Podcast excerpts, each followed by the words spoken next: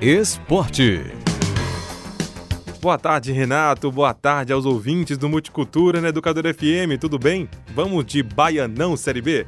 Pela sétima rodada da competição, o Juazeiro empatou em 1 a 1 com o Fluminense em Feira de Santana e assegurou a vice-liderança da competição. Já o Touro do Sertão segue na parte de baixo da tabela de classificação, Renato. A TVE transmite no próximo domingo, às 2h45 da tarde, Galícia e Grapiúna pela oitava rodada do Baianão Série B. A casa do futebol baiano, você sabe, né? Vamos agora de Série D do Campeonato Brasileiro. O Bahia de Feira recebeu o Pouso Alegre na Arena Cajueiro no sábado. E o Tremendão resolveu o jogo logo no primeiro tempo, Renato. Eduardo Rosado e Zé Oliveira marcaram os gols que deram a vitória para o time de Feira de Santana. Bahia de Feira 2, Pouso Alegre 0.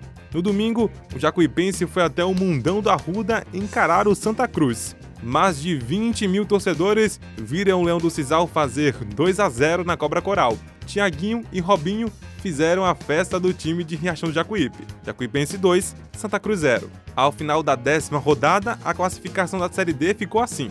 No grupo 4, o Jacuipense é o terceiro colocado.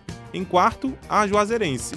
O Atlético de Alagoinhas é o sétimo colocado, fora da zona de classificação para a próxima fase. No grupo 6, o Bahia de Feira encostou no G4. O Tremendão agora ocupa a quinta colocação. Falando agora de campeonato brasileiro da Série C, o Vitória está cada vez mais se complicando no campeonato. O Leão perdeu mais um em casa, Renato. Desta vez para o Botafogo de Ribeirão Preto. A situação do rubro-negro é muito delicada. A gente sempre lembra aqui que a primeira fase da Série C é de tiro curto, faltam apenas oito jogos para o final desta etapa. E o Vitória está a cinco pontos do G8, o grupo que se classifica à próxima fase. Do outro lado, o Leão está a um ponto do Z4.